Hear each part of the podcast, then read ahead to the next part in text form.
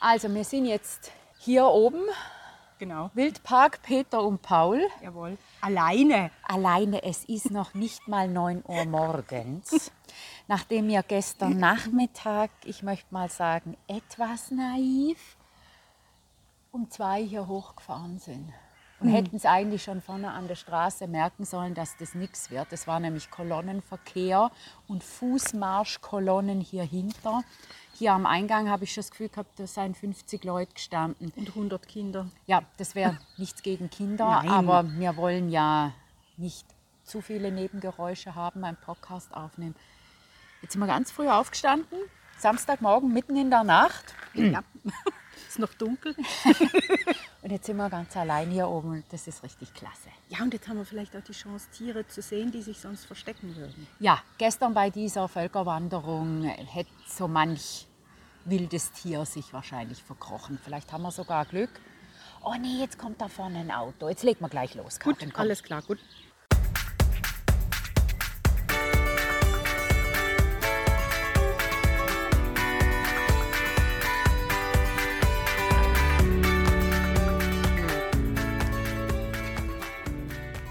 Ich bin die Marion Ich bin die Karin. und ihr hört eine neue Folge aus unserer Podcast-Reihe Neues und Altes aus der Gallusstadt.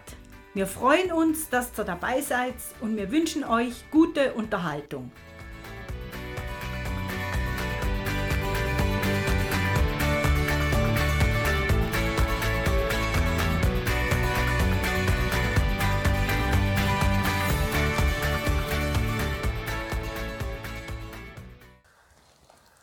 Wir sind jetzt hier am Eingang vom Wildpark Peter und Paul. Gleich am Eingang steht das noch relativ neue Wildparkhaus. Das ist im Sommer 2012 eröffnet worden und steht interessierten Gruppen zur Verfügung. Ich habe das noch nie gesehen. Ich war schon ewig nicht mehr hier heroben. Ganz übel. Also ich schon, aber ich war noch nie drin. Ich weiß nicht, ob man außerhalb von Corona, sage ich jetzt mal, da einfach rein könnte oder ob es da wirklich eine Schulklasse oder eine Führung äh, sein muss. Ist äh, Ausgangspunkt und Treffpunkt. Schön. Können wir jetzt nicht rein, egal, wir mal legen jetzt hier los.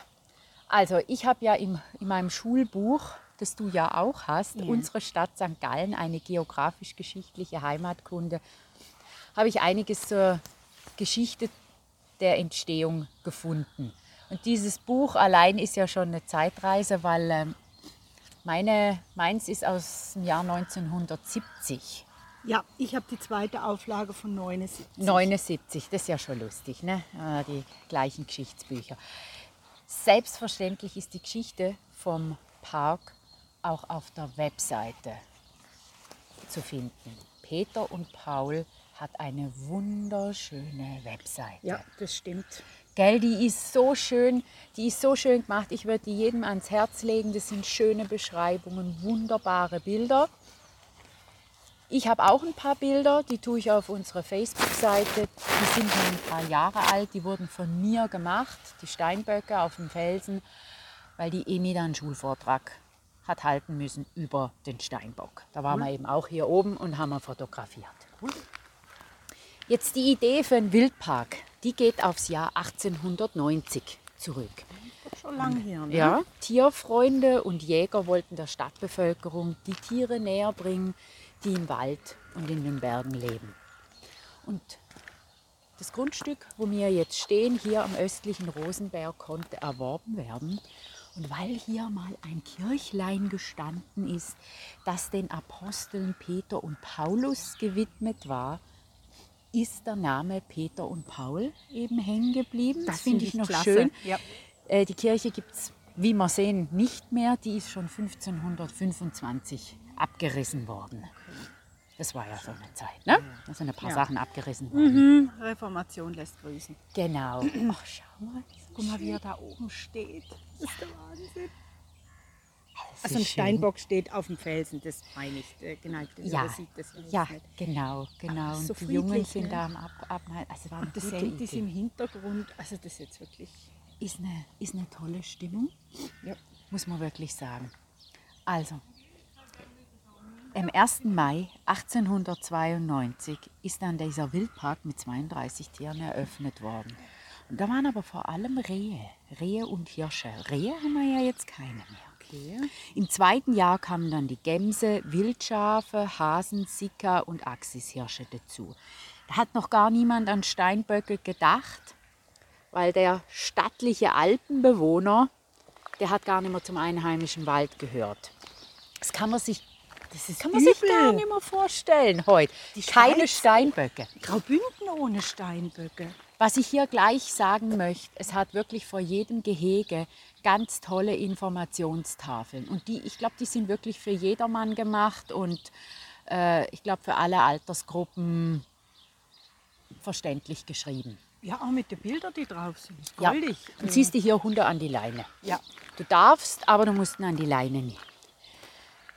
Also, die Tatsache, dass wir diesen tollen Alpenbewohner hier wieder haben, das ist, verdankt man ja einer Erfolgsstory, die mit einem Diebstahl und einem Schmuggelmanöver begann.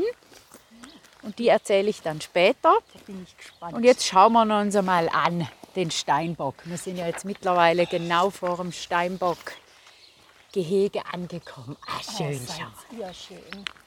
Ja, stehen zwei Steinböcke jetzt. Mittlerweile sind schon zwei ganz, Ganz oben. oben. Und ich habe eher so das Gefühl, wir werden beobachtet. Ja, wir Gell? sind die Eindringlinge eigentlich. Ja, ne? genau. Also Steinbock, auch der König der Alpen genannt, lebt äh, in steilen Hängen zwischen 1600 und 3200 Meter über dem Meer. Er ist ein Gebirgsspezialist. Also das sieht man, wenn man sieht, wie elegant die da rauf und runter gehen. Das ist mal. unglaublich. Wie toll die Felsen aussehen. Da haben wir ja nachher auch noch die Geschichte dazu. Also während der Brunftzeit leben die Tiere in gemischten Rudeln. In der übrigen Zeit sind die Geißen mit dem Nachwuchs zusammen in einem eigenen Rudel. Und im männlichen Rudel wird mittels Kampf die Rangordnung ermittelt. Wie so an vielen Orten. Gut, sie haben auch prächtige Hörner vergessen. Ja. ne? Also, oh, guck mal, wie der jetzt guckt. Toll steht er da. Ich fühle mich jetzt echt beobachtet so ein bisschen. Was macht denn ihr schon so früh hier? Bist du ein Schöner, du. Wahnsinn. Übrigens, die Größe des Gehirns zeigt den Rang an. Darum steht er wahrscheinlich auch ganz oben, der Keller jetzt hier. Ne? Also ich habe es gesagt, Brunftzeit Dezember bis Ja. Januar, Ja. muss ich vielleicht nochmal äh, betonen. 22 bis 24 Wochen später bringen die Geißen Jungen zur Welt. Meist, meist aber nur ein. Kitz heißt es dann. Ja gut, wenn du mit dem da durchs Gebirge hoch und runter musst, da willst du nicht ein Schar von drei, vier so kleine Geißen dabei haben. Ja, oder? wahrscheinlich. Kitze. Kitze. Ernährung, die fressen gern Gräser, Kräuter, niedrige Holzgewächse. Der Steinbock ist ein Wiederkäuer. Oh, jetzt haben wir eine tolle Ansicht. Der Steinbock ist ein Wiederkäuer und der ist auf Sparsamkeit ausgerichtet. Nachvollziehbar, Ja. da wo, wo sein Lebensraum ist. Die sind gesch geschickte Kletterer und was ich äh, gefunden habe, die, die Hufe haben außen einen harten Rand und innen weiche haftende Ballen, die im steilen Gelände einen guten Halt ermöglichen. Wieso Saugnäpfle? Ja, Steinböcke können aus dem Stand mehrere Meter hoch und weit springen. Und das, auf das du mich ja aufmerksam gemacht hast, dass die Hinterbeine länger sind als die Vorderbeine. Ja, das ist, finde ich, ganz Das ist dem spannend. alpinen Gelände angepasst, aber warum so rum und nicht andersrum? Weil bei Gefahr fliegt der Steinbock meistens hangaufwärts. Genau, und da muss es schnell gehen können. Ne? Jetzt, ich war noch auf einer Webseite, das dürfte ich ja eigentlich fast nicht laut sagen, bitte entschuldigt. Die Webseite heißt Jagen lernen. Wird der Steinbock als Zehenspitzengänger bezeichnet, da er auf zwei von vier Zehen läuft. Und auf der erwähnten Seite habe ich noch ein paar andere interessante Informationen gefunden. Da war so viel Aberglaube. Um den Steinbock rum. Ja, Aberglaube, dass der Steinbock verschiedene Heilmittel liefert, dass er so bejagt wurde, dass er eben fast ausgerottet wurde, also schon ganz, ganz früher. Er galt als, halte ich fest, Reittier der Berggeister und Hexen. Okay, also unser einer als Durchschnittshexe benutzt ja heutzutage den Behesen. Ja, ganz genau. Und damals wäre es der Steinbock gewesen. Nee, danke. Die Volksmedizin hielt ihn für eine wandelnde Apotheke. Wie bei des, wie bei den Seepferdlen. Ne? Also. Wurde für alles irgendwas, alles wurde für irgendwas verwendet. Da könnte man noch stundenlang weiterreden. Jetzt kommen wir zum nächsten Gehege. Das nächste Gehege, das sind die Gämsen. Ach, die sind ja süß. Auch wieder eine schöne Tafel, auch wieder so ein toller Felsen. Wow. Der ist Die- so verwittert. Das Ja, die ignorieren uns jetzt hier komplett. Ja, die sind auch mit. Fressen beschäftigt. Was wissen wir über die Gämsen? Ein Gebirgstier, vorzugsweise lebt es in der Nähe der Waldgrenze. Sie lieben Felsen und Gratlagen. Die, Ge die Geißen, Kitze und Jährlinge leben hier in einem Rudel und die Böcke sind Einzelgänger. Ach, okay. Einzelgänger. Also, Also, kein, nicht, kein, Rudel, kein männliches Bö- Böckerudel. nein, ist ein Einzelgänger. Äh, spannend. Die dann durch Droh- und Demutsgebärden ihren sozialen Rang demonstrieren. Also es, es muss nicht gekämpft werden, was doch auch mal noch vernünftig ist. Also jetzt werden wir angestarrt. Ach, ist die Ich werde jetzt fixiert von einer Gams. Bist du eine Schöne? ja, ah, du, ah, die, ah, guck mal. Jetzt stehen sie beide da. Also ich, Ich bin total hin und weg. Die Zeichnung im Gesicht, die sind bildschön, die zwei. also ich frage mich jetzt wirklich, wer jetzt hier beobachtet wird. Ich glaube, glaub- es sind, mir eindeutig. Wir werden sowas von fixiert. Die Gämsen sind spielfreudig. Die sind schon beobachtet worden, wie sie äh, Kapriolen und Rutschpartien auf dem Schnee gemacht haben. Das, würde kann ich ja gerne vorstellen. sehen. Brunftzeit November und Dezember. Und nach 21 Wochen, so im Mai, kommen dann ein bis zwei Kitze zur Welt, wo bereits nach einer halben Stunde ihrer Mutter folgen können. Äh, Das finde ich auch mal. Ne? das ist was, wofür der Mensch dann Jahre braucht. Ja, genau. Also, was wird gefressen? Gräser und Kräuter. Und das finde ich, äh, äh, hört sich erstaunlich an. Die Gämsen verbringen 14 Stunden pro Tag mit der Nahrungssuche. Ach, du. Und sie können sich an die spärliche Nahrung im Winter anpassen. Ist klar, lebt der Lebensraum und was es da zu fressen gibt, müssen die mit spärlich, spärlicher Nahrung auskommen. Ja. Dann, was habe ich noch gefunden? Im Herbst wechseln die Gämsen ihr leichtes, helles Sommerfell gegen ihr dichtes Winterkleid mit langen Deckhaaren und darunter liegenden feinen Wollhaaren. Weil das schwarze Winterfell erwärmt sich schnell an der Sonne. Klasse. Das ist doch genial. Ja, ne? das ist Hat die genial. Natur wieder mal toll eingerichtet. Und etwas, was man noch nicht so lange weiß, die Gämsen haben um Mitternacht regelmäßig eine Aktivitätsphase. Wir hätten also auch ähm, noch acht Stunden früher, neun Stunden früher kommen können und hätten dann vielleicht die Aktivitätsphase der Gämsen. Wäre dann hier Rambazamba gewesen. Hä? Ich habe noch was gefunden in meinem Buch von 1970. Erzähle ich mal, so, während wir weiterlaufen. Die Gämsen, die sind unfreiwillig im Park aufgenommen worden. Weil es war ein Tier, das häufig in der freien Natur beobachtet werden konnte. Das hatten die gar nicht die Idee. Aber seit einigen Jahren haben sich Gämsen hier in unserer Gegend auf Wanderung begeben. Und eines Tages sind Gämsen mitten in der Stadt aufgetaucht, zum Beispiel an der Wildeckstraße. Ein anderes Tier haben es in Rorschach aus dem Bodensee ziehen müssen. Ach, wie sind die da reingekommen? Weiß niemand, auf jeden Fall hat man die Tiere dann hierher gebracht. Und da sind die ganz prächtig gedie- gediehen. Und seither haben wir Gämse im Wildpark. Schau mal, wie sie jetzt da wieder alle. Also ich fühle mich so richtig beobachtet hier. Das ist mal was, ein ganz neues Gefühl, weil tagsüber mit all den Leuten sind sehr viele Tiere hier, äh, benutzen die Möglichkeit, sich zurückzuziehen, also ein Stück weit weg vom, vom Gitter und du siehst sie nur von Weitem. Wo ich das letzte Mal hier oben war, habe ich wirklich gucken müssen, wo die sind. Ähm, ich hätte noch was ganz Kleines zur Gänse, weil ich Ja. mich dann gefragt habe, was es mit dem Gamsport auf sich hat. Ne? Ah, Der, ja, ja, der ja. Hutschmuck in Österreich und Bayern. Ah, Hühner hat es auch, sehe ich gerade. Das ist ja interessant. Äh, weil du jetzt vorhin gesagt hast, dieses äh, dunkle Winterkleid, was längere Haar sind, die nimmt man für den Gamsport. Weil die ja zum Teil dann wirklich diese, diese Gamsbärte, das, sind- das sind ja ganz lange Haare. Und dicht. Ja. Dicht, gut dicht sowieso, weil da ich weiß nicht wie viel 10.000 Haar drin sind in so einem großen Gamsbord. Ähm, das ist wirklich eine Kunst. Das dauert, ich weiß nicht wie viele Stunden, bis die so einen gemacht haben. Und du musst niemand sein Leben lassen dafür. Nehme ich jetzt mal an. Also man nimmt es nicht lebend, aber man muss ja äh, die Population regulieren und Ah, okay. du bringst, äh, sie töten sie nicht wegen ihrer Haare für die Gamsporte. Ähm, aber halt, das äh, wäre ja heutzutage undenkbar. aber äh, ja, drum der Gamsport und den tragen die Männer in Österreich und Altbayern am Hut. Okay, und es hat nicht mit, äh, was wir gedacht haben, Gamsbart. Genau. Es ist nicht der Bart von der Gams, äh, sondern ja, warum das Sport heißt, das weiß ich jetzt nicht. Ich habe es nur witzig gefunden. So. Das ist gut. Jetzt mittlerweile sind wir hier am sogenannten Steinbockplatz. Hallo Hühner. Jetzt, das ist jetzt der Beweis. Wie nennt man das? Das ist jetzt der Timestamp für unseren Podcast. Die Hühner und Hähne sind am Krähen. Ja, Morgens früh. Super. Also wir sind jetzt hier am Steinbockplatz und im sogenannten Jägerhütli angekommen. Und da würde ich jetzt gern die Geschichte von den Felsen erzählen. Oh ja. Weil die ist interessant und sie ist nicht unwesentlich. Also die Geschichte geht auf die Anfänge der Steinbockzucht zurück und ist ein Teil von der Volksgeschichte.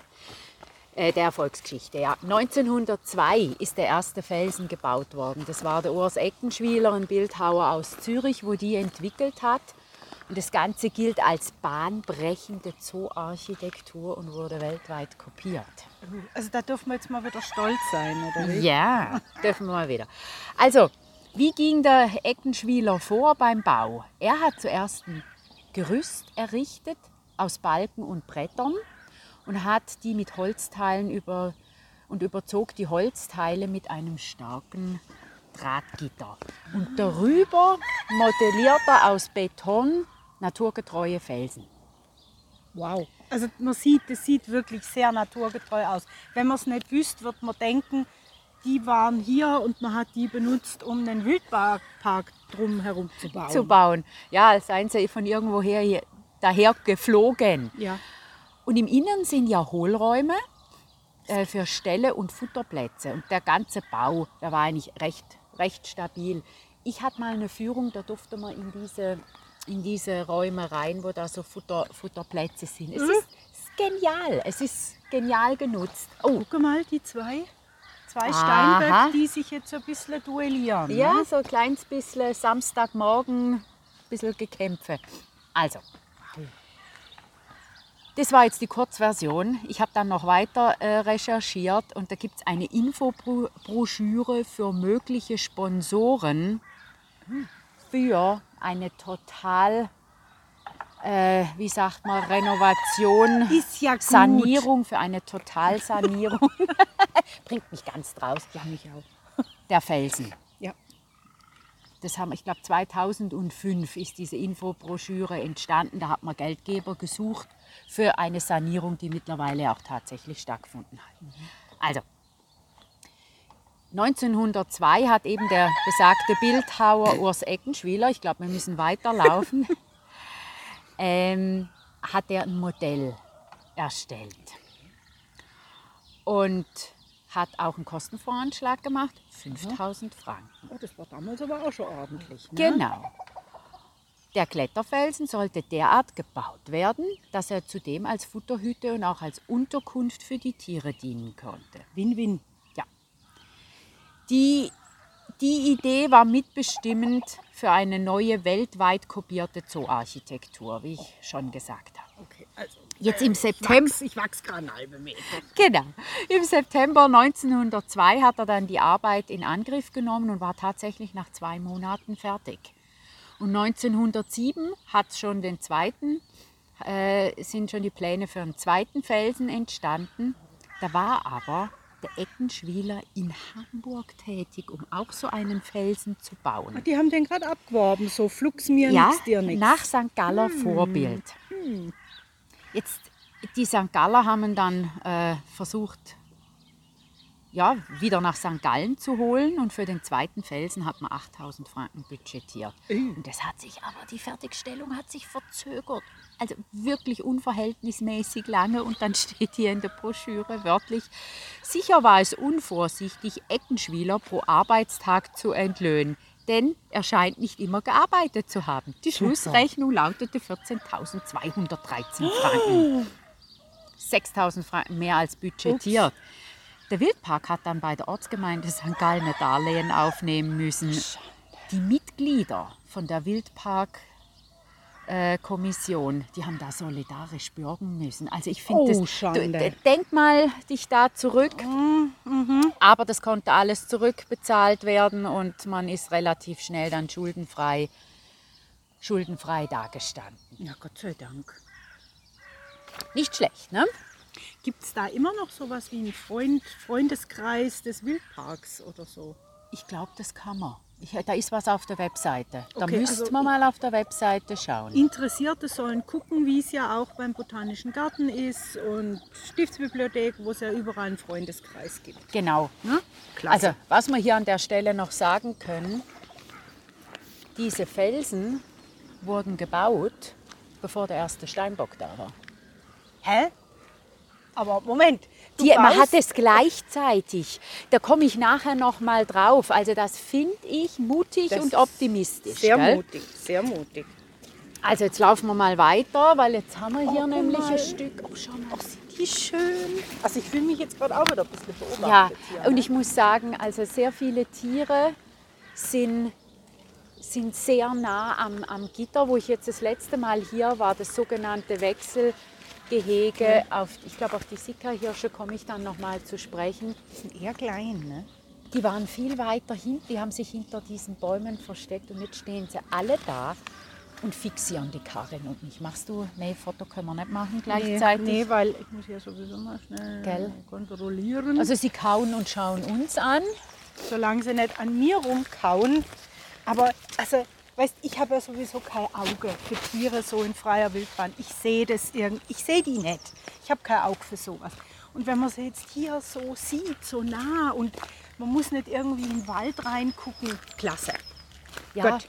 da hat der Mario hat übrigens ein sehr gutes, äh, gutes Auge. Das haben wir, den hätte man eigentlich mitnehmen sollen, wenn es dann zum Luchs kommt, weil er ist der, den, der als den Luchs entdeckt.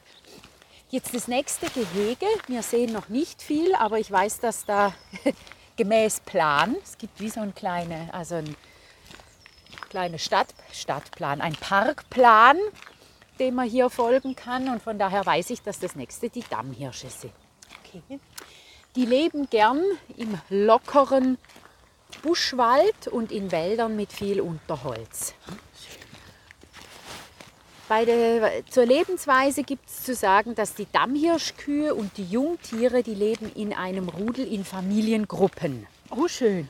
Und die Stiere, die haben wieder ein kleines separates Männerrudel.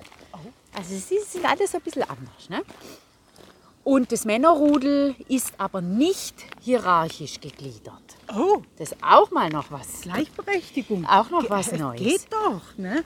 Du sag mal, man sieht jetzt gar nichts oder waren es weiter, weiter vorne? Aber ich erzähle mal weiter. Also die Brunftzeit ist Oktober und November und nach 32 Wochen verlässt das trächtige Weibchen das Rudel. Ach, sogar. Ja, und im Mai oder Juni kommt ein Kalb, selten Zwillinge, zur Welt. Die Säugezeit schwankt zwischen fünf und zehn Monaten. Und jetzt kommt noch was Interessantes. Das Stierkalb wird länger gesäugt. Okay. Hätten wir jetzt noch nachforschen müssen, warum, aber wir sind ja keine, Naja, keine Biologen, wir sind Parkbesucher. Ernährung. Auf offener Weidefläche fressen sie Gras. Der Dammhirsch ist anspruchslos und, auch noch witzig, frisst die Pflanzen nicht vollständig ab. Also ist äh, mit seiner Ernährung nachhaltig und sehr ökologisch unterwegs in dem Fall. Ja, ich habe zwar an einer anderen Stelle gelesen, dass er dann doch an gewissen Orten einen ganz schönen Schaden anrichten kann mit Abfräsen, aber der Sache bin ich dann nicht noch weitergegangen. Ausnahmen bestätigen die Regel. Genau. Dann, was haben wir noch? Der Dammhirsch hat ein rotbraunes Fell mit weißen Punkten. Und dann habe ich noch was gefunden. Das ist halt auch wieder, passt vielleicht nicht so zum Wildpark, aber der Dammhirsch war ein bevorzugtes Opfertier in verschiedenen Kulturen. Ui. Die Griechen haben äh, ihrer Göttin Artemis gewidmet und im alten Rom der römischen Göttin Diana. Beide sind unter anderem Göttinnen der Jagd. Genau. Also Interessant. so, und jetzt kommen wir oh, zu den Wildschweinen. Oh, Da ist sie. gerade rein. Ja, normalerweise tagsüber sieht man jetzt hier ein buntes Treiben von kleinen Wildschweinen. Frischlinge nennt man die ja. Ja. Und jetzt ist nur Herr Wildschwein zu sehen. Oh, das Oh, ich, hätte so, ich, ich hätte so gern Geräusche Da aufgenommen. sind auch noch zwei. Ah, jetzt sehe ich es da Die hinten. Kleinen sind gerade, das ist das ein Keiler. Hm? Also, Wildschweine sind Waldbewohner und sie sind anpassungsfähig. Du bist ein Schöner. Eine oder mehrere Familiengruppen schließen sich zu sogenannten Wildschweinrotten zusammen, Oh. bestehend aus Weibchen und Frischlingen. Es gibt eine Rangordnung. Dann Brunftzeit, November, zwischen November und Januar und das finden erbitterte Kämpfe statt. Also anscheinend knallt es da ganz gewaltig. Und nach einer Tragzeit von 16 Wochen kommen vier bis sechs Frischlinge zur Welt. Die sind also süß. Ja, wirklich. Und sie sind alles Fresser. Mit Vorliebe Getreide, Mais und Kartoffeln. Aha. Du hieß es jetzt, geh mal rein, oder was? Du hast jetzt gerade gesehen. Gell? gerade das eine Sie ist kleine.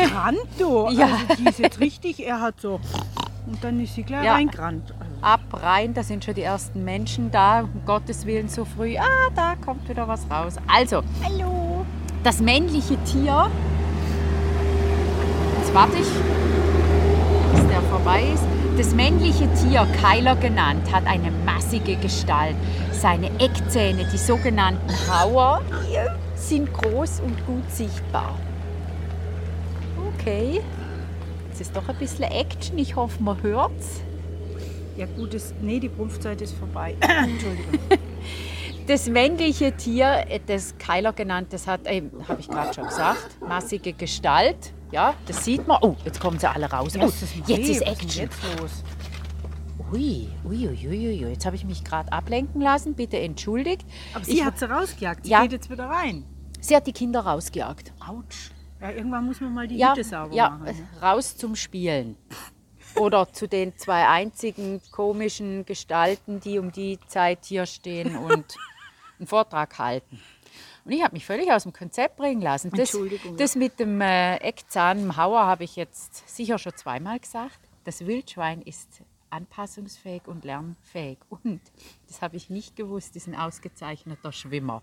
Also wenn du, wenn du vor einem Wildschwein im Wald davonrennst und da kommt ein Waldsee und du meinst, du kannst da reinhüpfen, Ja, aber so ein Wildschwein kann ja 150 bis 200 Kilo schwer werden.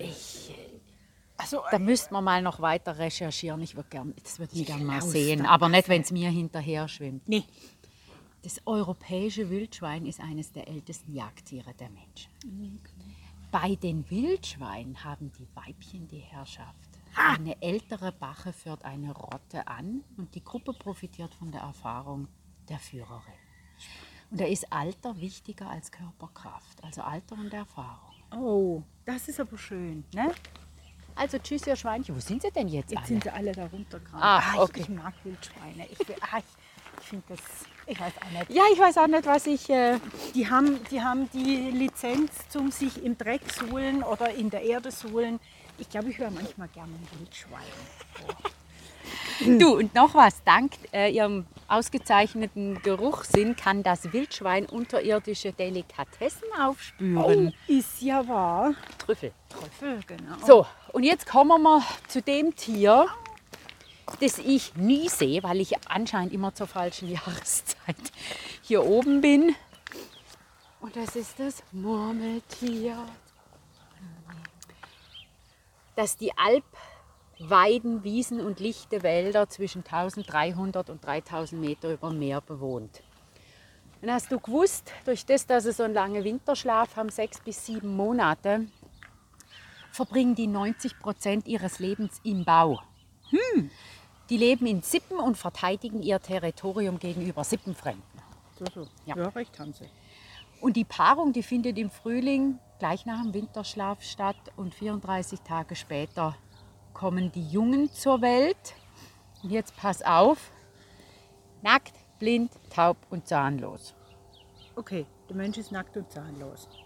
Ja, und ich, also das so als Zwischeneinschub, ich habe gestern noch was gegoogelt, ich habe nackt, blind, taub und zahnlos einfach bei Google eingegeben. Und weißt du, was war der erste Hit, der erste Nee. Treffer? Mit Pfiff und Fett überleben, das Murmeltier. Also das ist ein Ding. Nackt, blind, taub und zahnlos. Was mit Pfiff und Fett überleben. Das ist gut. Das ist gut. Ich habe dann da nicht weitergelesen, ich habe mich nur schon amüsiert, dass äh, das der erste Treffer war. Und Okay, diesmal ist ein Flugzeug. diesmal ist ein Flugzeug, also das ist ja, wäre ja zu erwarten gewesen. Ich würde sagen, in der nächsten Stunde vielleicht noch ein Helikopter. Genau. Den Bau verlassen sie dann erst im Alter von sechs Wochen. Oh, doch schon ganz schön früh. Und dann ne? in wenigen Sommermonaten müssen die Fettvorräte angefressen werden. Am liebsten saftige Kräuter. Und sie gehören wohl zu den bekanntesten Bewohnern der Alpen. Ja. Und Leute, die da viel in den Alpen unterwegs sind, sehen die auch öfters. Und was habe ich im Buch von 1970? Habe ich auch noch was gefunden. Das Murmeltier war vor 50 Jahren recht selten. Also vor 50 Jahren ist 1970 im Buch gestanden. Ne? Okay.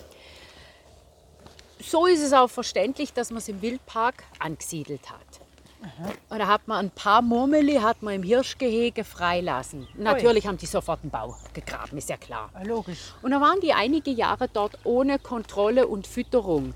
Aber die Parkbesucher haben so die Murmeli nicht gesehen. Und dann hat man eben dieses Murmeltiergehege errichtet, wo man ja also no- noch näher wäre äh, im Bau drin. Ja, ich würde da auch nicht rauskommen. Ich muss das ehrlich sagen. Oder wenn dann zu viele. Etwas habe ich noch gefunden im Jahresbericht des Wildparks, Jahresbericht 2019. Am 4. März 2000 und früh so, äh, 4. März 2019, so früh wie noch nie in den letzten Jahren sind die Murmeli erwacht. Also Oh, das muss außerordentlich früh sein. So, wir laufen jetzt hier weiter. Wer gern die Runde mit uns macht, jetzt geht es ein Stückchen aufwärts, bevor wir nachher runterkommen. Hier in diesem Gehege, wo wir jetzt hier sehen, das wäre der Rothirsch. Ich sehe jetzt allerdings, allerdings nichts hier. Jetzt kommen uns Leute entgegen und ich ziehe mal meine Maske hoch. also zum Murmele hätte ich nachher auch noch was Kleines zu erzählen. Dann erzähl doch du das, das passt doch jetzt am besten. Soll ich das machen? Natürlich. Grüezi miteinander. Gut. Ähm, weil du ja jetzt gesagt hast, wenn sie rauskommen und so. Da gibt es ja diesen Murmeltiertag in den USA und in Kanada. Ah, das äh, Groundhog Day. Groundhog Day gibt es ja auch einen Film. Und täglich grüßt das Murmeltier. Und das ist immer zu Maria Lichtmess, 2. Februar, war ja jetzt gerade erst. Und ja gut, Maria Lichtmess, da ge- gehen wir jetzt nicht drauf ein, äh, ist halt mit viel Brauchtum, auch ums Licht und so verbunden. Und auf jeden Fall geht es darum, äh, wenn das Murmeltier äh, rauskommt an dem Tag, sie locken es dann aus ihrem Bau, ob das Murmeltier seinen Schatten sieht. Also will heißen, ob die Sonne scheint oder nicht. Und je nachdem, Ah ja, der Schatten gibt es ja nur, wenn die Sonne scheint. Ja, ja, ja. das Murmeltier sieht seinen Schatten ja in dem, also Ja. dann Quatsch, ne? Oh, sag das nicht. Ja, ja. Ja, okay, gut, Entschuldigung. Ähm, und das heißt dann, dauert der Winter noch einmal sechs Wochen oder nicht. Ähm, und ganz groß ist es ja in Pennsylvania, in Punxsutawney. Da spielt ja auch dieser Fi äh, Film. Und das Murmeltier dort, das heißt immer der Punxsutawney Phil. Und dieses Festival oder diese Feier in Punxsutawney, die machen sie seit 1887. Da kommen jährlich Zehntausende von Besuchern. Und ich habe schnell gegoogelt, dieses Jahr hatte Phil seinen Schatten äh, gesehen. Also es dauert jetzt nochmal sechs Wochen der Winter scheinbar. Also In Pennsylvania. In Pennsylvania, äh, in, warte mal, wie heißt es? äh, ich glaube Weirden, das ist in Ontario, Kanada. Ich habe es jetzt wahrscheinlich falsch ausgesprochen. Das ist der Willy. Oh, der, heißt, okay, der das heißt der eine ist der Willy. Phil und der andere ist der Das Willy. ist der Willy und der Willy hat einen frühen Frühling jetzt für Ontario scheinbar vorhergesagt. Es gibt auch noch einen Balzac Billy in Alberta. Es gibt einen General Beauregard Lee in Georgia und es gibt auch noch den Staten Island Chuck. Also, ich habe mich köstlich das finde amüsiert. ich herrlich. Und das ist halt, ja, das ist dann ihre Feier im Februar. Groundhog Day. Okay. Murmeltiertag. Also ich sage jetzt mal Witzig. so, wenn am, ich finde, herrlich. Gell? Äh, Das ist ja der, der Film und täglich grüßt das, Murmeltier, heißt er in Deutsch. Bill, Bill Murray, Ja, genau. Annie McDowell. Ja, genau. Ähm, jetzt tut der Anfangs Februar vorhersagen, dass der Winter noch sechs Wochen geht, dann wäre das dann Mitte März. Und dann muss ich jetzt ehrlich sagen, so schlimm ist es jetzt nicht, find dass der auch. Winter bis Mitte März geht. Wie es bei uns ist, das wissen wir nicht. Wir stehen jetzt hier, haben eine fantastische Aussicht. Jetzt erstmal hier auf dem mittlerweile komplett schneefreien Hügel. Und wir sehen natürlich das ganze, ganze Alpstein Sentis Massiv, wo man heute schön, schön sieht, da mit viel Schnee. Wahnsinn. Ist auch eine schöne Ansicht auf die Stadt runter. Ja. Also ist auch ein schöner Aussichtspunkt. So, und jetzt kommen wir zu den, zum Rothirschgehege, weil ich kann nicht sagen, wir kommen zu den Rothirschen. Ich sehe nämlich Die haben keinen. sich jetzt verdünnisiert. Ja, es hat sich wahrscheinlich rumgesprochen, dass zwei Wahnsinnige unterwegs sind. also, der Rothirsch bevorzugt offenes Gelände. Das merke ich im Moment nicht, Nee, auch nicht. Weil heute aber heutzutage so viel überbaut ist, muss er sich in Waldzonen verstecken. Eigentlich schon schlimm. Die Hirsche leben in Rudeln. Die Kühe mit den Kälbern und, Kälbern und Jährlingen halten sich getrennt von den Stieren auf. Da haben wir also wieder mal zwei Rudel. Und eine ältere Kuh führt die Weibchen an. Im Stierrudel wird die Rangordnung wieder mit Geweih kämpfen Ja, für irgendwas haben sie die ja auch. ermittelt. Gell? Brunftzeit September und Oktober. Und hier fällt jetzt das Wort Platzhirsch, hat ja auch schon mal jeder gehört. Aha. Durch Röhren wird ein Gebiet, ich finde das so herrlich, akustisch markiert. Okay. Röhrduelle und das Präsentieren des Geweihs verhindern so die Kämpfe. Ich habe das gestern Abend mal noch gegoogelt, röhrender Hirsch. Also das ist also wirklich ein ganz schönes Gedöns. Also, Also das ist dann nicht gut gebrüllt Löwe, sondern gut gerührt Hirsch Ja. in dem Fall. genau. Ähm, ja, und im Mai und Juni kommen dann ein, auch wieder selten zwei Kälber zur Welt. Okay. Gell? Im Sommer frisst der Rothirsch Gras, Kräuter oder Blätter und im Winter dann die Knospen und die Rinde. Der benötigt 7,5 Kilogramm Futter pro Tag. Ui. Oh, das ist aber viel. Ja, aber stell dir mal 7,5 Kilo vor, gell? Jedes Jahr im Februar wird das Geweih abgeworfen. Und das jährliche Geweihwachstum gilt als besondere Art der Hirsche, denn das Geweih kann bis zu 8 Kilo schwer werden. Und jedes Jahr neu Ja. 8 Kilo oder Ja. bis zu 8 Kilo. Ja, ich bin ja kein Wissenschaftler, aber ich stelle mir vor, dass das eigentlich von der Energie her ein, ein Wahnsinnsaufwand sein muss, das Geweih da als noch zu ersetzen. Naja, Da brauchst du acht Kilo 7,5 schwer. Kilo Futter pro Tag. So, was habe ich noch gefunden in meinem Buch wieder von 1970? Das ist die Quelle schlechthin. ja, ne? also vor ein paar Jahren, das muss ja dann in den 60ern gewesen sein, wurde ein prächtiger Hirschstier außerhalb des Geheges beobachtet. Und der Wärter hat dann am Abend das Tor geöffnet zum Gehege und, hat, und der fremde Stier ist hereinmarschiert und hat sich unter die Herde gemischt. so, so. Und so kam der Wildpark zu einem neuen Platzhirsch, was sehr praktisch war, weil sie in dem Jahr keinen ausgewachsenen Hirsch hatten. Darum hat der sich wahrscheinlich auch hingetraut. Ja. Okay. Und jetzt sind wir mittlerweile vor der Wald oder auch Wildkatze genannt angekommen. Als ich das letzte Mal hier war, ist er da oben auf dem Stamm gesessen. Ach, Und jetzt sehe ich sie nicht. Aber der Besucher, der wirklich tagsüber kommt, nicht zu so unmöglichen Zeiten wie wir zwei jetzt, die kriegt man eigentlich schon ganz gut zu sehen tagsüber. Schön. Ist Jetzt nur eine in dem Fall im Moment hier. Im Moment ist. Ah, Moment, auf der Webseite müsste ich nachher noch mal schauen. Ah, nee, ich habe jetzt Da gucke ich nachher noch, gesehen, ne? noch schnell, weil da steht irgendwas. Wenn du mir das mal ganz Oh, schnell bitte, hältst, dann schaue ich jetzt mal. Jetzt interessiert es mich nämlich Ja, auch. weil ich habe da gerade, ich habe gesehen, ich habe mir noch was aufgeschrieben. 2020, also im Jahr 2020 war die Waldkatze in der Schweiz das Tier des Jahres.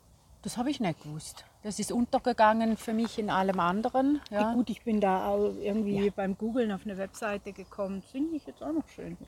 Also, Wildbestand am 31. Dezember 2019 habe ich auch aus dem Jahresbericht der Wildparkgesellschaft zwei Katzen, zwei, also zwei Wildkatzen und im Fall auch zwei Luchse. Aber ich, da bin ich mir eben nicht sicher. Luchs habe ich das letzte Mal ja nur einen gesehen.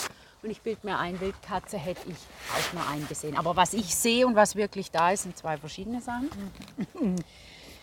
Was ich was ausdrücklich erwähnt wird, wenn man äh, die Waldkatze recherchiert. Es ist keine verwilderte Katze.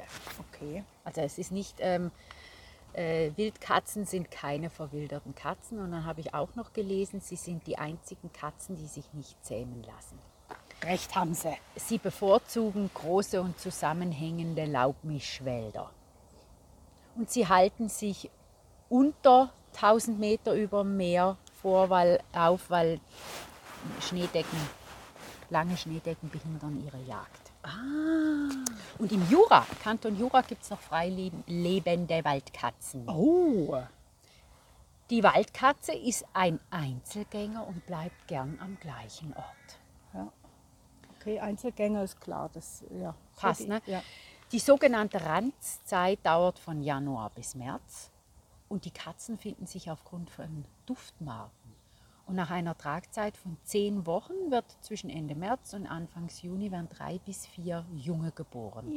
Und in den ersten paar Wochen tut die Waldkatzenmutter oft das Versteck wechseln.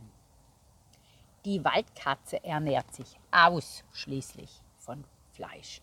Ah, kein Vegetarier. Nein, hin und wieder frisst sie ein paar Gräser, aber auf dem Speiseplan stehen Wühlmäuse, gelegentlich auch mal Vögel und Fisch und Insekten gehören auch dazu.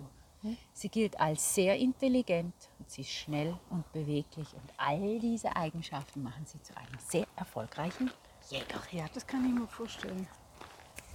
Wir laufen jetzt hier weiter. Es geht jetzt da so steil den Weg runter.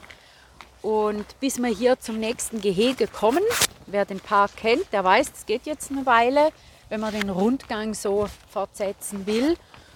Und da habe ich gedacht, ich nutze die Zeit und erzähle doch jetzt endlich mal die Räubergeschichte. Oh ja. Die Erfolgsstory, die ich ja schon mal erwähnt habe, die mit dem Diebstahl der Steinböcke ihren Anfang nahm. Ich finde es eine erfolgreiche Räubergeschichte. Wie ging es los? Im März 1902, erinnere dich, 1902, Ja. wo der Felsen Ja, gebaut wurde, der stand ja schon. sind die Herren der Wildparkgesellschaft beieinander gesessen und haben gemeint, es sei doch jammerschade, dass der Steinbock seit bald 60 Jahren in der Schweiz ausgestorben Und so recht. Man könnte doch versuchen, in, im Wildpark den Steinbock zu züchten. Ne? Gleich züchten. Mutig. Aber woher die Tiere nehmen? Wenn nicht stehlen. Ja, genau. Steinwild gab es in den abgelegenen Tälern um den Gran Paradiso in Italien. Das ist aber ein Stück Land, das dem König von Italien oder den Königen von Italien als Jagdgebiet gedient hat. Es war ein äh, Jagdrevier und da waren auch Wildhüter, die sich um die äh, Tiere gekümmert haben. Also wie so ein Nationalpark ein bisschen schon. Ja, wo man jagen durfte. Nee, das war, ja, ja, dann ist kein, äh, ja, Nein. Dann ist kein Schutzpark. Quatsch. es ist, gilt als Jagdrevier. Okay. Und jetzt finde ich die St. Galler Wildparkgesellschaft mutig und optimistisch, habe ich schon erwähnt. Man hat nämlich erst anfänglich versucht, die Tiere ganz legal Gut, das ist aber das Zu ist erstehen. Vorgehen. Ne? Ja. So. Und hat aber bereits den erwähnten künstlichen Felsen gebaut. Und darum finde ich, das, darum finde ich, das sind Optimisten. Sehr optimistisch, ja. Jetzt, der, der König hat kein Tier hergegeben, auch nicht verkauft. Da hat man einen anderen Weg gefunden.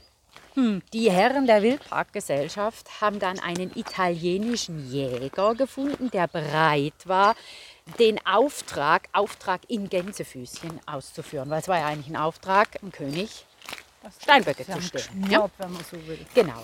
Drei Tiere wurden gekauft Ja. und pro Tier hat man 800 Franken bezahlt und das Ui. war ein Vermögen damals. Ja gut, der Felsen war teuer. Stimmt. Ja. Nur der steht dann für viele Jahre. ja, das stimmt. Und zu den 800 Franken pro Tier ist aber noch was dazugekommen, weil man hat im Kanton Wallis eine Buße fürs Schmuggeln zahlen müssen. Also erst hat man jemanden bezahlt, der sie klaut und dann hat man im Kanton Wallis eine Schmuggelbuße bezahlt. Dass sie die Augen zumachen. Was ich toll finde, ist, die Herren haben sich da überhaupt nicht davon abhalten lassen. Das war dann im Sommer 1906. Wir sind jetzt schon im ne, 1906. Ja, ja. Bis 1933 wurden so 57 Tiere für den Wildpark über die Grenze geschmuggelt. Die Zucht war ein Erfolg. Nicht zuletzt wegen dem künstlichen Felsen. Die Und bereits genial. im Jahr 1911 hat man die ersten gezüchteten Tiere im Weißtannental aussetzen können. Und das nennt man Auswilderung. Ja.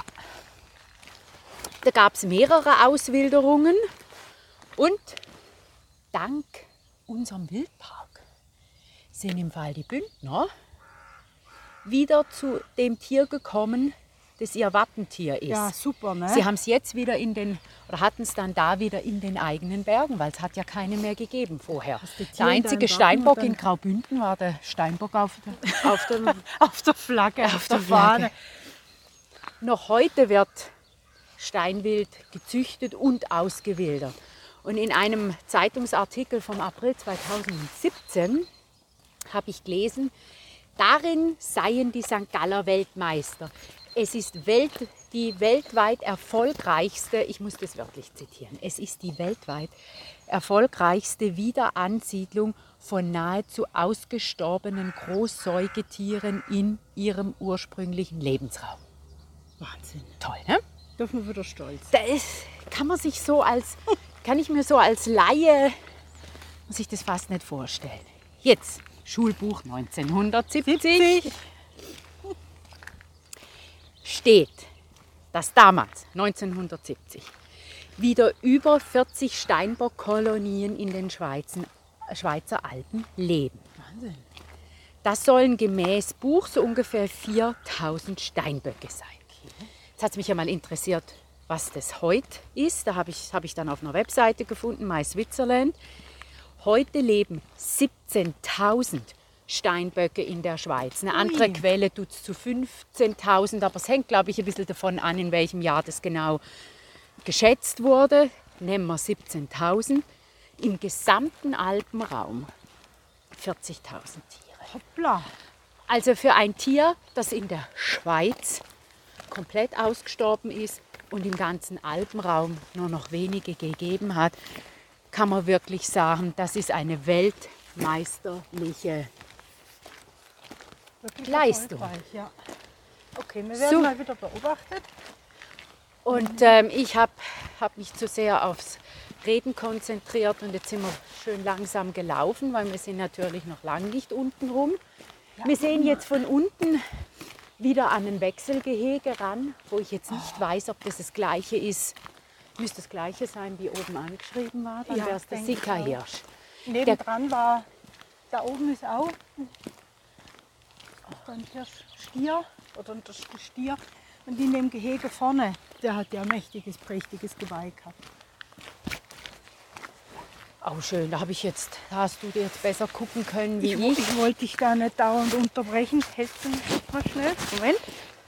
Jetzt, liebe Hörer, sind wir an der Stelle, wo wir äh, von Bäumen, die schon gar nicht mehr stehen, das ganze Wurzelwerk, das ganze Wurzelwerk sieht. Wenn im Wildpark Full House ist, dann sind da alle Kinder am Klettern. Ehrlich? Ja, ja, das ist. Es sieht ja auch, es sieht ja auch witzig aus hier, diese, diese Wurzeln. So, und wir laufen jetzt mal weiter. Und Grüezi. Grüezi. Und ich denke, wir können dann die Zeit nutzen, hier, um Geschichten, die uns unsere Freunde schicken, Erlebnisse, Kindheitserinnerungen zum Wildpark, dass wir die jetzt hier einspielen. Das machen wir. Das machen wir. Und wir hören uns dann live wieder, wenn wir den Weg hinten hochgelaufen sind und zu den restlichen Tieren des Wildparks kommen. Genau. Der Erich aus New York, ursprünglich aus St. Gallen, auch aus dem Osten der Stadt, ein Bekannter von mir, schreibt auf Facebook, dass er natürlich auch sehr viele Erinnerungen an den Wildpark Peter und Paul hat. Anscheinend hat die Familie öfters einen Sonntagsspaziergang von zu Hause aus zum Wildpark gemacht. Er schreibt, wenn wir Glück hatten, war ein Murmeltier zu erspähen, leider selten. Es gab dann einen Apfelsaft im Restaurant und wenn Paps Münzen hatte, durfte ich auf dem Plastiktier, war es Donald Duck, ich weiß es auch nicht mehr, Erich, einige Minuten reiten oder auf dem kleinen Karussell ein paar Runden drehen. Und dann hat er natürlich, wie wir alle, eine Erinnerung noch an die Schulzeit, sechste Klasse, wo die Lehrerin äh, die Klasse zum, im Wildpark führte, um die Schweizer Tiere der Heimat näher zu bringen. Und dass er halt die Sechstklässler nicht so wahnsinnig interessiert waren und so gut zugehört haben. Er schreibt, wir alle kannten ja den Wildpark Peter und Paul so gut. Und dann noch in Erinnerung ist mir noch, dass ich einen Apfel aß und die Biene nicht sah, bis sie mich ins Gesicht stieß. Oder vielleicht sogar stach, ich nehme an. Erich, vielen Dank für deinen Beitrag und Grüße nach New York. Ich habe auch viele Erinnerungen an den Wildpark Peter und Paul, aber eine ganz besondere, weil ich einfach unmöglich bin. Wir waren mit der ganzen Familie im Wildpark, die Emi war noch klein und war natürlich auch dabei. Wir sind zum Wildschweingehege gekommen und da ist dann eben der Obelix in mir durchgedrungen. Also ich liebe Wildschwein. Mir läuft das Wasser im Mund zusammen, wenn jemand dreimal Wildschwein sagt. Ich muss jetzt auch schon wieder schlucken. Ich weiß, das gehört wirklich nicht ans Wildschweingehege, aber ich habe dann eben eine Bemerkung gemacht, dass da mein mögliches Abendessen rumrennt. Und da wurde ich von einem kleinen Jungen überhört, der schreiend zu seiner Mami rannte, so Mami, Mami, die böse Frau will die Wildschweine essen. Und die Emi war total entsetzt, der war das so peinlich. Wie kann ihre Mami nur sowas sagen?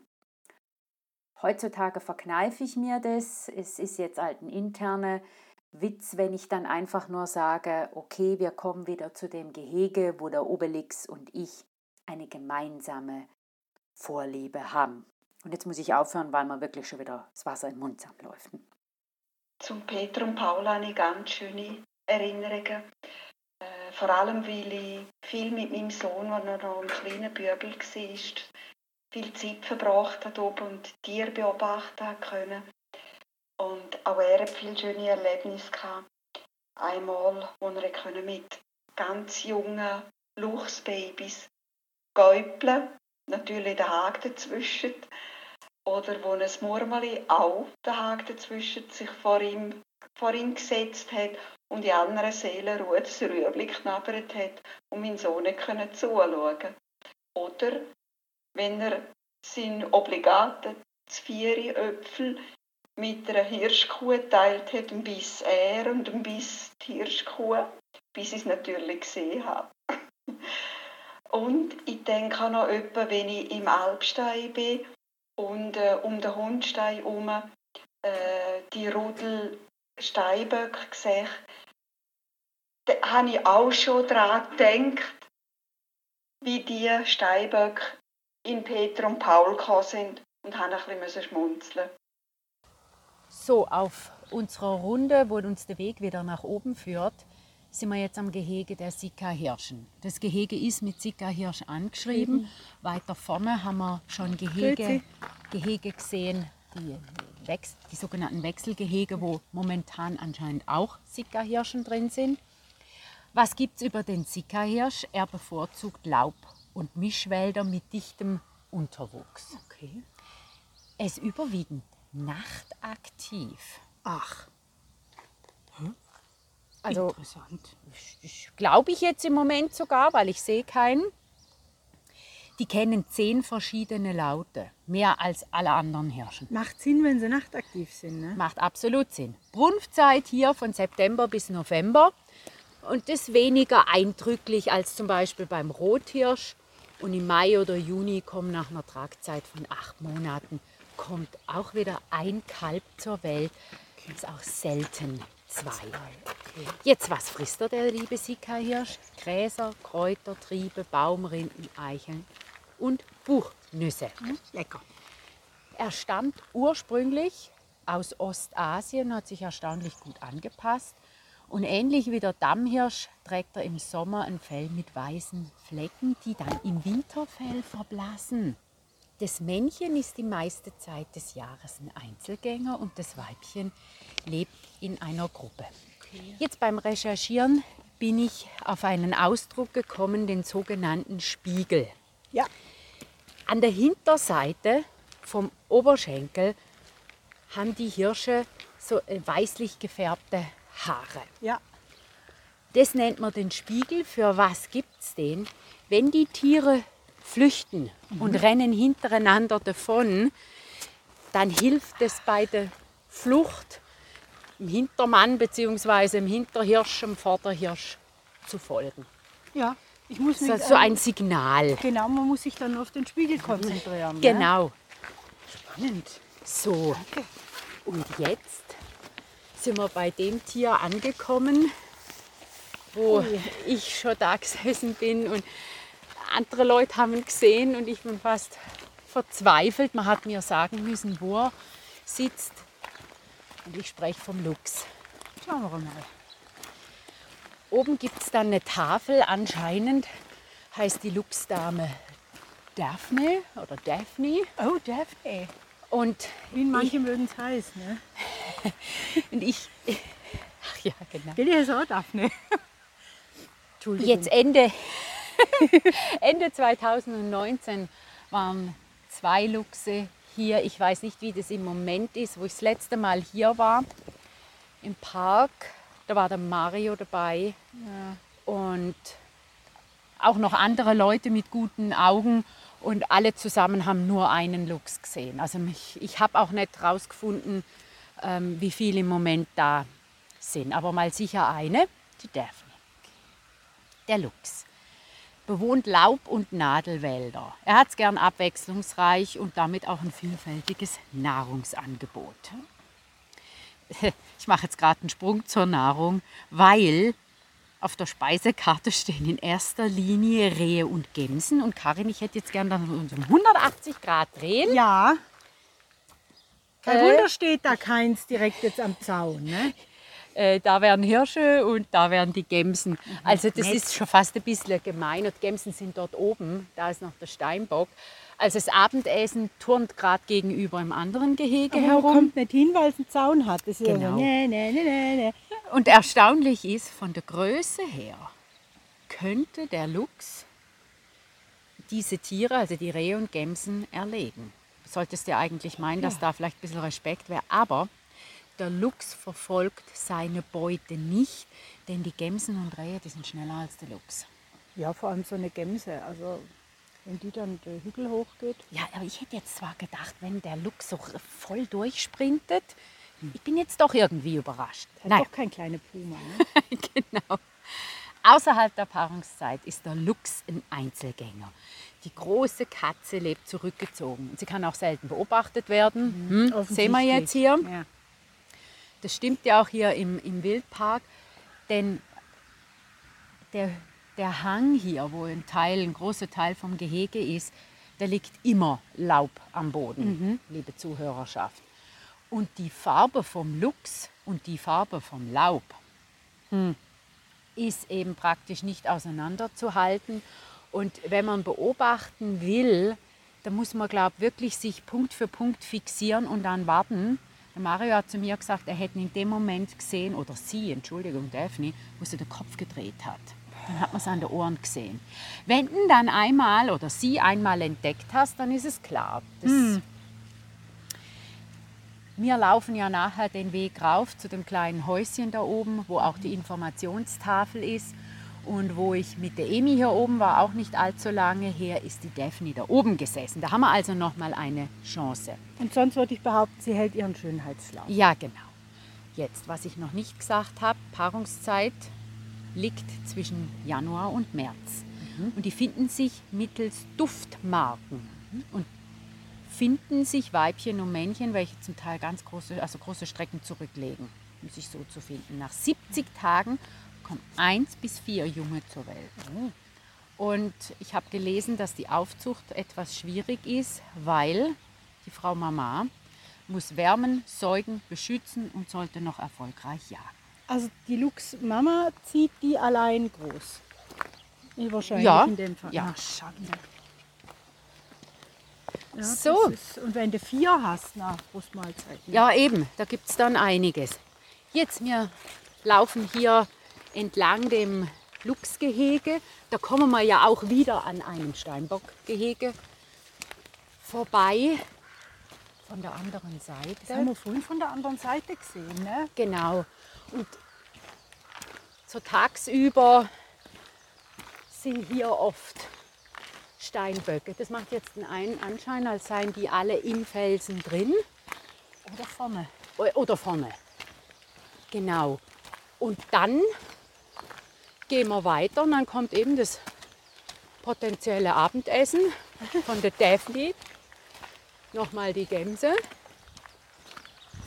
Da oben ist gerade eine. Da oben ist Und Da unten auch. Ja. Schön. Und jetzt laufen wir. Ist auch schön gemacht. Das ist nicht wirklich das mehr wie ein Tierpark, kein Zoo. Ja, und was mir so gut gefällt, ist, da haben wir auch schon mal drüber geredet, das Wort äh, so unaufdringlich. Es, es wird nicht so angepriesen, wie es in einem Zoo ist. Und das Schöne ist, vielleicht jetzt nicht für mich als Parkbesucher, wo gern alle Tiere sehen würde, ich sehe nicht alle Tiere, weil sie sich zurückziehen können. Ja, genau. Und es gefällt mir. Die Tiere haben einen Rückzugsort.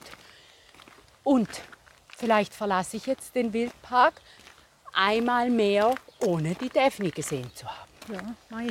Aber das muss nicht sein, dass sie sich versteckt hat. Es kann auch ganz gut sein, dass ich sie einfach nicht sehe. ja. Wie auch immer. Ähm, ich habe noch was zur Größe vom, vom Wildpark. Haben wir ja auch noch gegoogelt. Es war ein bisschen schwierig herauszufinden, wie exakt groß er genau ist, weil irgendwelche Teile noch dazugekommen sind, aber man kann so von circa 5 Hektaren ausgehen. Hui. Und weil ich mit 5 Hektaren nichts anfangen kann, es sind sieben Fußballfelder. Naja, Ich muss zwar ehrlich sagen, mir kommt er größer vor. Ich stelle mir jetzt so ein, ein Fußballfeld vor, aber es hat wahrscheinlich da damit zu tun, dass man so geschlungene Wege, gleiche Gehege von verschiedenen Seiten sieht und darum den Eindruck kriegt, als sei er doppelt so groß, wie er, wie er wirklich ist. und du hast hier noch wie so eine Schlucht. Ja, Oder? Also, Er wirkt, ich glaube, er wirkt noch größer, als er tatsächlich ist. Dann habe ich noch was gefunden. Mich hat dann noch interessiert, was hier alles verfressen wird. 44 Tonnen Futter pro Jahr. Das ist aus dem Jahresbericht, also Jahr 2019. Es sind 44 Tonnen Futter verfressen worden und davon 18 Tonnen Heu und Stroh. Nur. Ich Ja. hätte jetzt gedacht, der Anteil an Heu und Stroh sei mehr. Ja, könnte man eigentlich, könnte man eigentlich meinen. Jetzt will ich noch mal schnell was schauen. Gell? Hier ist auf der Informationstafel für den Luchs Woher weiß ich, dass die Daphne heißt? Das muss irgendwo stehen. Ach, da steht übrigens auch noch etwas, habe ich jetzt gar nicht groß recherchiert, die Erneuerung des Luchs, des Luchsgeheges wurde 2012 wurde im Vorstand eine Arbeitsgruppe gebildet und im 2015 wurde baut mit dem bautechnisch anspruchsvollen Vorhaben gestartet. Und Ende August 2015 konnte der erste Luchs mit Namen mhm, Daphne, oh, jetzt muss ich glaube das mit meiner Daphne revidieren, das war im Jahr 2015. Und die ist aus England, eine Britin. Darum heißt sie Daphne. Nee, Aber ob ja. das hier immer noch die Daphne ist, das wissen wir nicht. Aha, und Für dann hat man das zweite Tier, war dann aus Frankreich. Oh, eine Entente. Ein namenloses Männchen aus Frankreich. Ach Gott, ist das ja süß. Ne? Also ein namenloses Männchen aus Frankreich und eine britische Lady namens Daphne. Ah, Moment mal. Aus Frankreich wurde ein Namenswettbewerb durchgeführt, der dabei gekür gekürte Name lautet Apollon. Apollon, Daphne. Ist doch auch ein Gott. Ja, also, herrlich. Wahnsinn. Äh, übrigens, Lux war Tier des Jahres im Jahr 2000. Okay, gut. Auch Möchtest du noch wissen, was das diesjährige Tier ist? Jetzt bin ich gespannt. Ich, ich muss jetzt nachschlagen, ich kann mir das nicht merken. Der Bachflohkrebs. Gibt es hier nicht, Hörer, wir haben keine Gehege für Bachflohkrebse. Ich muss den, googeln, ich habe jetzt gerade so spontan kein Bild vor mir. Gut, das war jetzt nur so äh, Fanservice. Das war Fanservice. Bitte googeln und uns Bilder schicken. Nee, Quatsch beiseite. Ähm, ich habe noch ein paar Zahlen. Auch halt wieder der Wildbestand Ende 2019, weil ich gehe davon aus, dass der Jahresbericht 2020 noch nicht draußen ist. 112 Tiere. Oh. Ende 2018 waren es 96. Der größte Teil sind jetzt natürlich hier die Steinböcke mit 27. Wir haben 15 wow. Gämsen, 13 Rothirsche, 10 Dammhirsche, 19 Zika-Hirsche, drei Wildschweine. Also, also, vielleicht die ausgewachsenen. Ja, ja. Murmeltiere, sechs Stück, da hätte ich jetzt. Ge also gesehen heute null. null. Luchs zwei, gesehen null. Wildkatzen zwei, gesehen null. Also der Unterschied zwischen dem, was da ist und dem, was man sieht. Aber das ist ja auch Teil äh, von dem, wo ich so schön finde, dass man nicht zwingend alles sieht. Wir laufen jetzt hier den Weg fertig. Wir drehen die Runde wieder fertig zum Parkplatz. Ja, am Restaurant vorbei. Das im Moment leider geschlossen hat. Und für alle, die sich die ganze Zeit schon gewundert haben, äh, hier wäre eine Toilette. Das haben wir uns nämlich gefragt, wo wir das letzte Mal hier oben waren. Also mitten zwischen den Gehegen gibt es keine Toilette, aber hier am Ende des Rundgangs Finde ich gut. gibt es eine. Und jetzt bin ich doch so ziemlich erstaunt. Schau mal die Autos an. Ui, du, was ist denn jetzt los? Wie spät haben wir? Ich denke jetzt, dass 10 ist. Ich weiß nicht. Macht nichts, muss nicht ich nachschauen. Muss gucken, sonst nabel ich uns noch ab. Also, um 8.42 Uhr. Leer. War der Parkplatz leer. Ich bin so froh, haben wir es fotografisch festgehalten. Weil jetzt sind 2, 4, 6, 10, 12, 14, 16 Autos.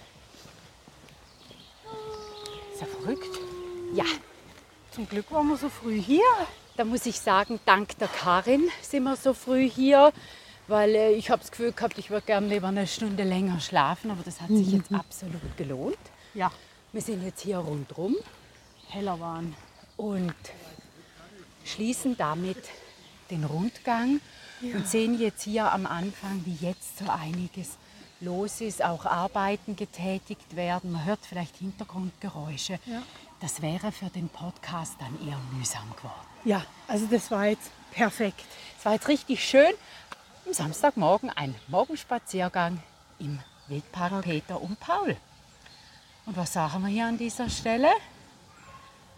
Herkommen, ja. selber gucken. Und danke ja. fürs Zuhören und ja. bis zum nächsten Mal. Ja. Ciao zusammen. Ciao zusammen.